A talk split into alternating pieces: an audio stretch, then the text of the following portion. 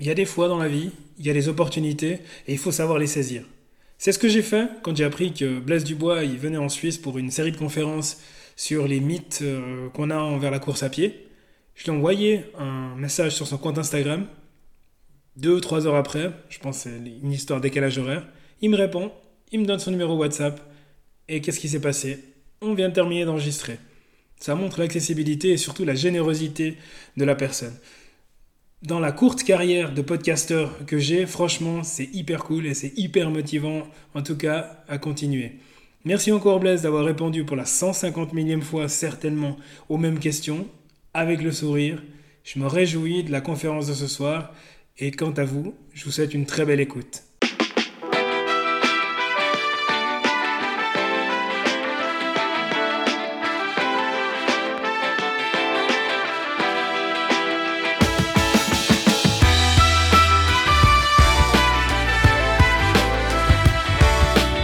Bienvenue dans le podcast Au-delà du mur, le podcast destiné aux coureurs amateurs. Je suis Hugo Cabral. Deux fois par mois, je vous donne rendez-vous pour aborder les sujets comme l'organisation quand on n'a pas de temps pour faire du sport, la nutrition avec des conseils pour toute la famille ou encore la préparation mentale afin d'atteindre vos objectifs tout en jonglant avec vos responsabilités parentales. Restez à l'écoute pour des conseils pratiques et des interviews inspirantes pour vous aider à construire votre propre champion.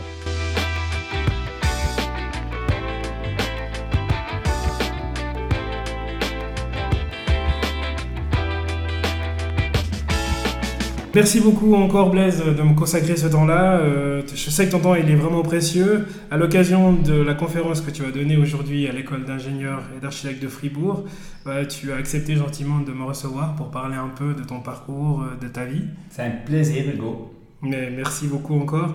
Euh, je vais commencer par qui est Blaise Dubois, qui tu es, d'où tu viens? Il paraît que tu es suisse Oui, alors je suis né dans les Franches-Montagnes. J'ai grandi dans la vallée de Dlémont début des Franches-Montagnes, euh, juste au-dessus de Glovelier à Ce, jusqu'à l'âge de 10 ans, en gros. Et euh, en fait, après ça, je suis parti au Québec avec ma famille.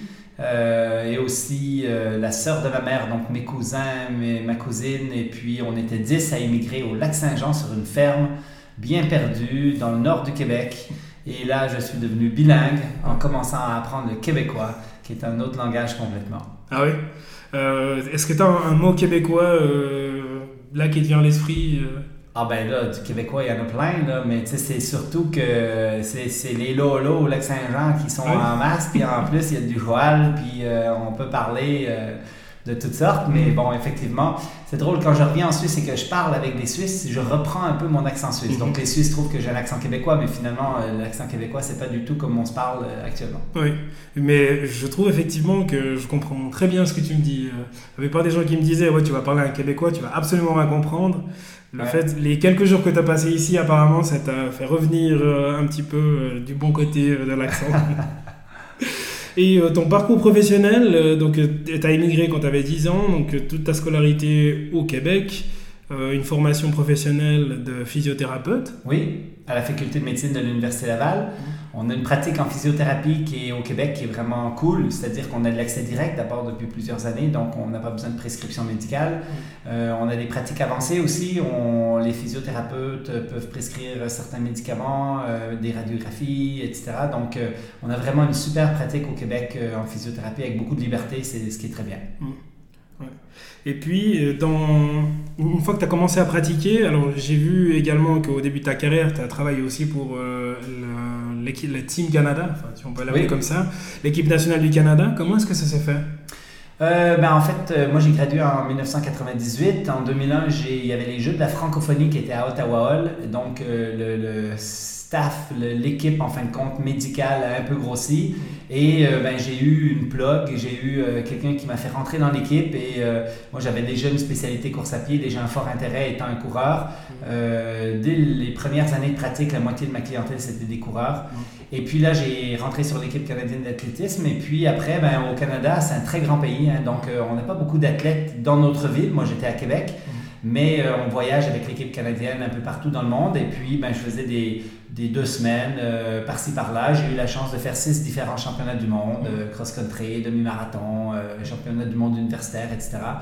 Et j'ai voyagé avec eux et ça a été une très belle expérience, très enrichissante pour ben, apprendre à travailler avec des athlètes de haut niveau, mais surtout éteindre des feux. Donc, c'est plus, je les voyais mm. pré-compétition, pendant la compé, puis après ça, eux, ils rentrent à Calgary, à Vancouver, et puis moi, je rentre à Québec.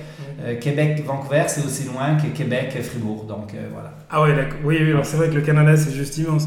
Quand on regarde avec le recul, ton expérience dans le sport d'élite, euh, à quel point est-ce qu'elle est différente potentiellement avec les, les amateurs? Je dirais au niveau blessure ben, en fait, euh, c'est plus l'agressivité qu'on va dire dans la thérapeutique qu'on va mettre en place. C'est-à-dire qu'il faut que tout aille vite. Euh, on va, euh, j'ai le souvenir de certains athlètes blessés qui sont dans des jeux importants. Et là, ben, bien évidemment, tu fais tout pour qu'ils compétitionnent, même s'ils sont blessés. Mm-hmm. tandis que l'amateur, il a beaucoup plus intérêt souvent à se reposer un peu, puis à reprendre avec avec une meilleure santé par la suite pour pas vivre de séquelles ou de conséquences secondaires. Mm. Mais sinon, euh, les thérapeutiques, les, pathologies, c'est à peu près les mêmes. Les thérapeutiques, c'est à peu près les mêmes. Donc, on est juste plus agressif dans notre thérapeutique. Mm.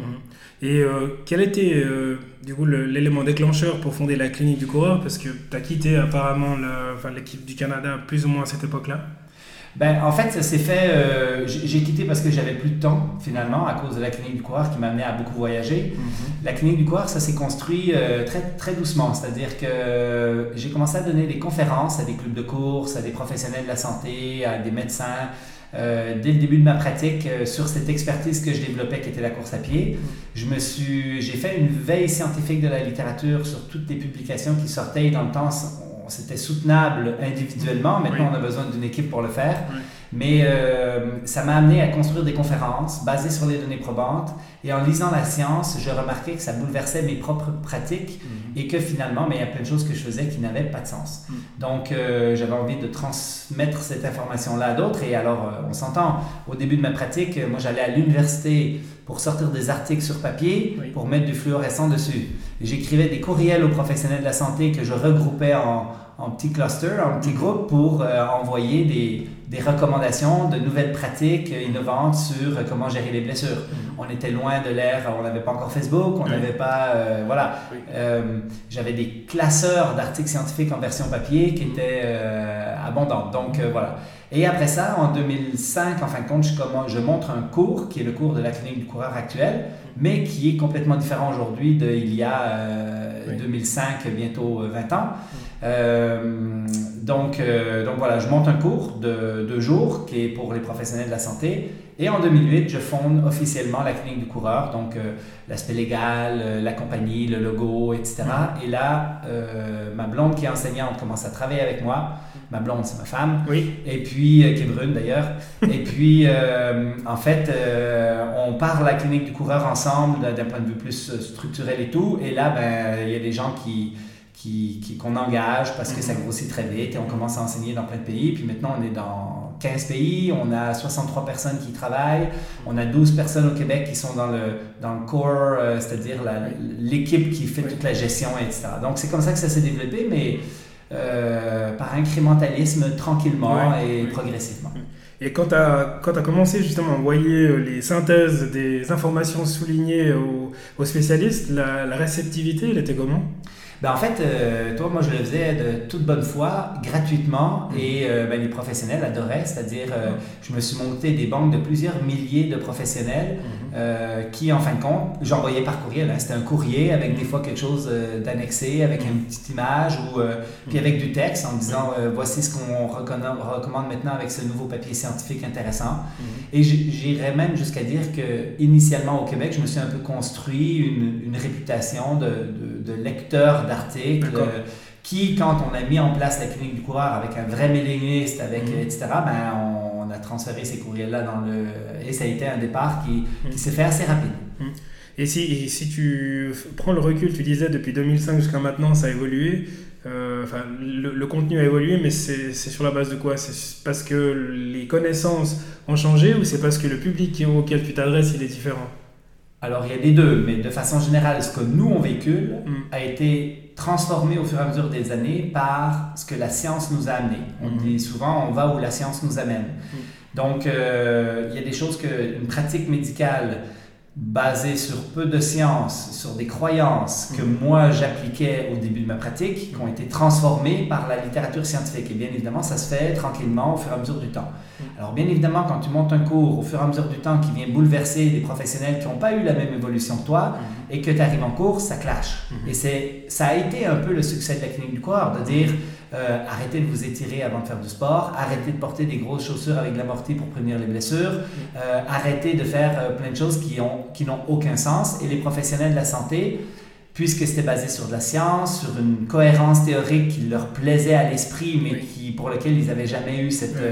Ben, finalement, ça a donné une partie du succès de, de la clinique du coureur, en fin de compte, de, de, de ce- ce- cet aspect-là. Donc, ça a été... Voilà, c'était... Mm. C'est ça. Mais c'est assez incroyable. euh, Quand on discutait justement avant le début de l'interview, je te comparais un peu à un Robin des Bois où tu es un peu un anti. euh, un anti-marketing justement, chaussures avec énormément d'amorti. Donc tu viens un peu casser entre guillemets le business de certaines compagnies. Donc euh, j'imagine que tu ne dois pas te faire trop d'amis. Euh, non, c'est drôle. Tu as raison. En fait, il y a beaucoup de gens qui m'aiment pas. Et je trouve ça toujours très drôle parce que tant qu'on me rencontre pas, il y en a qui m'aiment pas parce qu'ils disent Blaise, il clash, Blaise, il est. euh, euh, et finalement, quand on me rencontre, ben, on réalise que je suis très gentil. On discute, on parle, on débat, on n'est pas d'accord, c'est pas grave. Et, euh, et je donne beaucoup de, de- de conférences et de cours. Et dans les cours, on a vraiment le temps d'approfondir les sujets que parfois dans les conférences sont un peu confrontants. Et tu me posais la question si c'est nous qui avons évolué ou si c'est le public. Ah, ça fait à peu près 15 ans euh, que je parlais de minimalisme. Le clash était énorme. Oui. Parce que là, j'étais le seul qui en parlait. Euh, et parce que tout le monde était convaincu que finalement, il fallait avoir de l'amorti dans les chaussures, des antipronateurs pour pouvoir réussir à... Et là, ce que je constate, c'est que dernièrement, on a des gens, je leur parle de minimalisme, ça leur fait ni chaud ni froid. Même si, euh, ben parce qu'on a tous été habitués à ce discours où on dit, ben finalement, l'amorti, ça sert à rien. Le- tout ce qu'on nous envoie comme marketing de technologie de chaussures, c'est de la bullshit. Et puis voilà. Au-delà du mur, l'interview.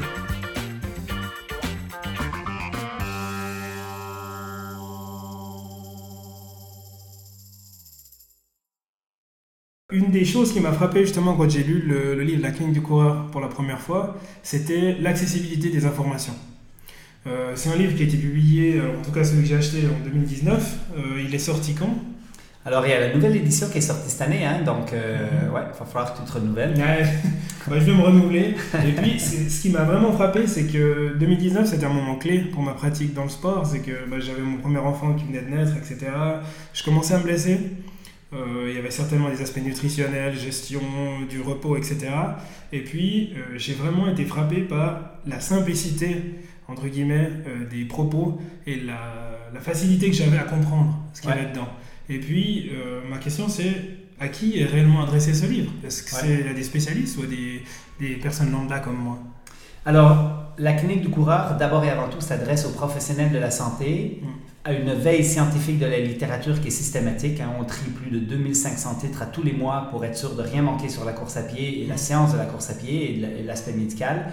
On vulgarise cette science pour les professionnels de la santé parce que les professionnels de la santé ne sont pas des scientifiques. Ils ont besoin d'une certaine vulgarisation pour bien comprendre ce qui sort dans la science. Et euh, comme, euh, comme on le vulgarise pour les professionnels de la santé, ben, on a décidé aussi de le vulgariser aussi pour les coureurs. Donc d'utiliser parfois encore des mots un peu moins médicaux, un peu plus accessibles. Et ben, le livre, en fin de compte, il est pour tout le monde. Il est pour le coureur, mais il est aussi pour le professionnel parce qu'il y a des petits encarts d'experts et de spécialistes et des choses qui sont très, euh, je vais dire, avancées d'un point de vue médical, mais en fin de compte expliquées avec des mots simples. Et euh, on a une cinquantaine d'experts dans la nouvelle édition du, euh, du livre, euh, de partout dans le monde, qui sont les plus grands experts de la course à pied, qui m'ont fait un 1 à 2 pages sur un sujet d'expertise. Exemple, euh, pour donner un exemple tout simple, Hugh Butler, c'est une américaine spécialiste de l'hyponatrémie dans les sports d'endurance, qui nous explique pourquoi il ne faut pas trop boire quand on fait du sport et pourquoi il faut boire à sa soif. Et elle a synthétisé toute sa science et ses connaissances dans un deux pages accessible.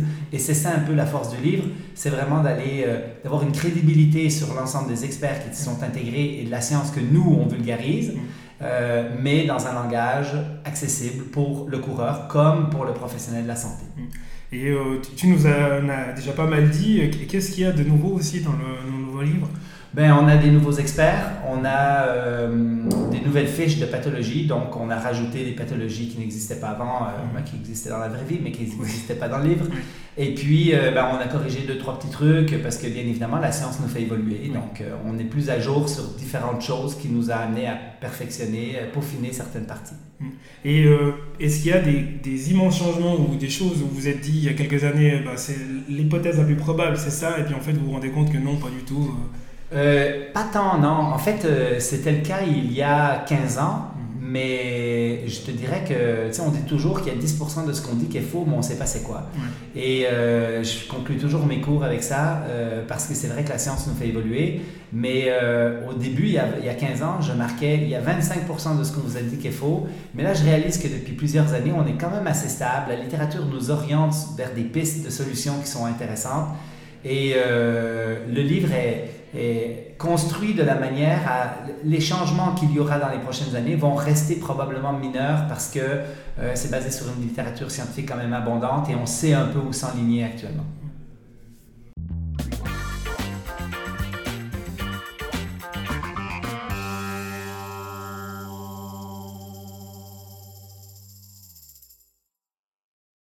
Le, le, point central, en tout cas, que j'ai retenu dans ce livre-là, c'est l'AQSM, euh, la quantification du stress mécanique, alors est-ce que c'est un mot blaisien? C'est toi qui l'as inventé euh? Initialement, oui, et puis euh, peut-être qu'il n'est pas optimal, mais il est tellement devenu populaire qu'on n'ose plus le changer. Oui. En fait, on, on, a des synonymes dans la littérature, on parle d'exposition graduelle, mhm. de load environnementale, de, il y a plein de, de, de possibilités pour expliquer ce concept-là, mais la quantification du stress mécanique, en fait, euh, ça se comprend bien et effectivement, c'est le point le plus important dans la prévention des blessures. Bien avant les blessures, ben, bien avant, excuse, les chaussures, mhm. la technique de course et ainsi de suite. Mhm. Euh, donc, la quantification du stress mécanique, c'est euh, c'est le bon dosage en fonction de ce que ton corps te donne comme réponse, c'est-à-dire qu'est-ce que je peux faire aujourd'hui dans ma situation avec mon corps, avec mes adaptations pour tolérer un non, une quantité de courses, par exemple, euh, aujourd'hui. Et si ça va bien, ben demain, je sais que je pourrais me permettre un peu plus et encore un peu plus. Et le corps s'adapte au stress qu'on lui applique. Et euh, ben, les douleurs que vous pouvez présenter, les inconforts que vous avez à la sortie d'un jogging ou le fait de ne pas pouvoir recourir le lendemain est un indice que vous avez dépassé votre tolérance maximale, qu'il faut se reposer un peu. Et c'est un indice que vous jouez avec cette ligne rouge euh, qui est la capacité maximale du corps euh, qui peut vous amener du côté de la blessure si vous persistez à l'intérieur de ça. Hmm. Si moi je voulais faire une quantification du stress mécanique chez moi tout seul, ça serait quoi les marqueurs qu'il faudrait que je mesure ou j'essaye de... Alors d'un point de vue préventif, admettons que tu n'as pas de bobo, tu n'as pas de blessure, parce qu'on va l'adapter en fonction de la personne, hmm. c'est très simple. C'est de dire, ben, tu progresses graduellement dans ton volume, dans ton intensité, dans ton dénivelé, dans tous les nouveaux stresseurs que tu appliques sur ton corps.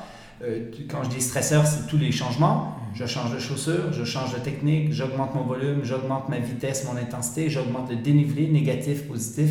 Tous ces marqueurs-là, en fin de compte, si on les change, on augmente le niveau de stress sur notre squelette. Mm. Donc, ça veut dire que la quantification du stress, pour toi, qui n'est pas blessé, qui va bien, ça serait de dire, ben, quand j'augmente, j'augmente doucement et j'écoute mon corps dans les 24 heures qui suivent. Mm. Si j'ai pas de douleur pendant, j'ai pas de douleur après, le lendemain, je suis capable de refaire le même entraînement ou plus, c'est bon, je suis correct.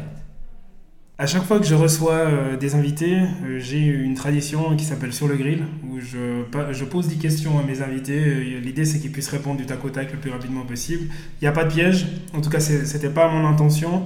J'aime les pièges. Non, bah, c'est parfait. Donc, est-ce que Blaise, tu es prêt à passer sur le grill? Je suis prêt à passer sur le grill. C'est parti. Au-delà du mur, sur le grill.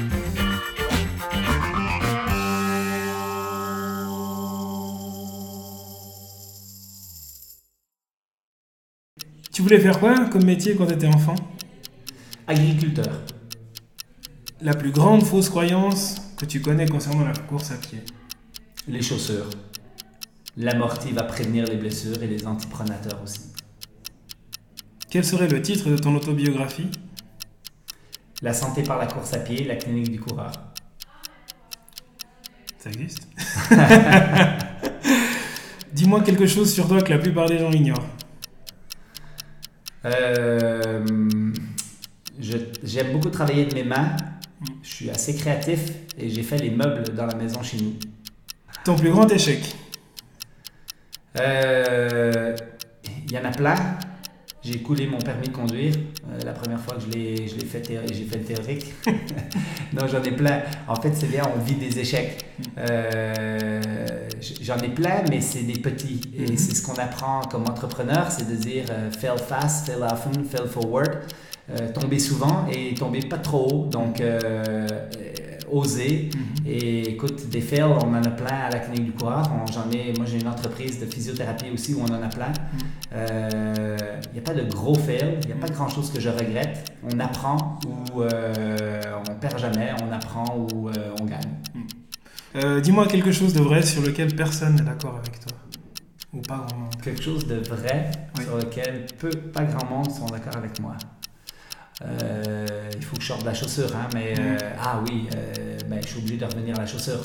Les chaussures à plaque de carbone améliorent beaucoup moins la performance qu'on pensait, parfois même la détériorent.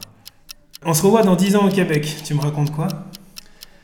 Euh, que la clinique du coureur, euh, c'était vraiment cool, mais que je suis content de beaucoup moins voyager, de rester euh, à la maison un peu plus et de faire des stages euh, magiques comme le 2.0, c'est pour les professionnels de la santé, ou des expériences dans le- la forêt Maelstrom où on apprend à vivre en survie avec des gens qui ont envie de venir vivre ces expériences-là. Parce que c'est là où euh, moi je m'enligne sur la clinique du coureur, en fin de compte, c'est de moins voyager, moins enseigner et puis de faire un petit peu plus de, de rester à la maison finalement, mais de vivre des expériences avec les gens chez nous. Ouais. Euh, Tu peux me compter sur la liste. hein. Enfin, moi aussi. À quand une clinique du trailer ou du cycliste Alors, le trailer fait partie déjà du coureur. Le cycliste, euh, moi, sais, c'est drôle parce que je suis propriétaire de clinique de physiothérapie à Québec et après le succès de la clinique du coureur, ben, dans nos cliniques, on a fait la clinique du cycliste, la clinique du golfeur, la clinique de... Donc, euh, bon, ça n'a pas été le même succès, mais on a quand même euh, développé un service pour les cyclistes et pour euh, différents sports, en fin de compte, où euh, ils pouvaient venir à la clinique pour se faire orienter, traiter et tout. Mm. Mais c'est vraiment pas ma spécialité. C'est clairement pas moi qui vais gérer ça. Mm. Ouais. Je vais rester dans la course et dans la course, trail, c'est de la course. Une question que tu as toujours voulu qu'on te pose. Ok, on, on va dans les tabous. C'est quoi l'argent pour toi? Et la réponse Je sais pas, mais ça a absolument pas d'importance. mais euh, la réponse c'est euh, un moyen de un moyen, un moyen de faire du bien, un moyen de faire des projets, un moyen de, de- et ce n'est qu'un moyen qui, qui a voilà. J'ai une relation à l'argent qui est particulière. Qui t'a été transmise par tes parents d'ailleurs là. ma mère. Ouais. Ouais. Ils, ils privilégiaient plutôt la qualité de vie et le bonheur. Ah ouais, ouais. Alors moi j'étais un bohème, euh, on était pauvres euh, Mm. un maximum quand j'étais jeune. Mm. Euh, et j'ai- ai, en n'ayant aucune conscience de ça, c'est-à-dire que moi j'étais super heureux, Oui. on avait du plaisir, on voyageait sur le pouce, on allait faire le tour de la France, Oui. on dormait dans des masets, on mangeait des, des fruits dans les arbres. ouais. Retour, au- retour à l'essentiel. Ouais. Et c'est un, un trend, c'est devenu un peu la mode, les gens ils cherchent à retourner vers ça. Ah ouais. Donc, Ouais.